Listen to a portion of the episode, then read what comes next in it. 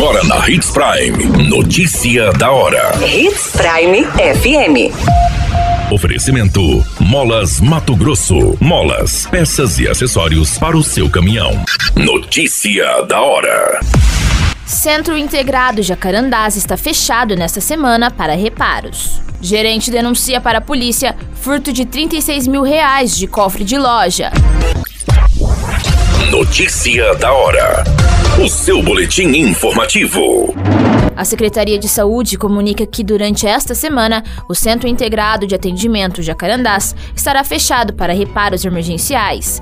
Os atendimentos se tornam ao normal na próxima semana. Os usuários que precisarem dos serviços de coleta de exames, farmácia e regulação podem procurar os CIAs da André Maggi e o Muarama, de segunda a sexta-feira, das 6 às 18 horas. E para quem precisar atualizar o cartão de vacinas, a orientação é procurar a unidade básica de saúde mais próxima da residência, de segunda a sexta-feira, das 7h30 às 11 horas e das 13 às 16h30. Os atendimentos serão retomados na próxima segunda-feira. Notícia da hora. Na hora de comprar molas, peças e acessórios para a manutenção do seu caminhão, compre na Molas Mato Grosso. As melhores marcas e custo-benefício você encontra aqui. Ligue 3515 9853 que a entrega mais rápida da cidade chega até você. Em Sinop, na rua Valdir Dorner, 666, setor industrial. Em todo o estado, peças e acessórios para o seu caminhão é com a Molas Mato Grosso. Unidades também em Várzea Grande e Cuiabá. Molas Mato Grosso.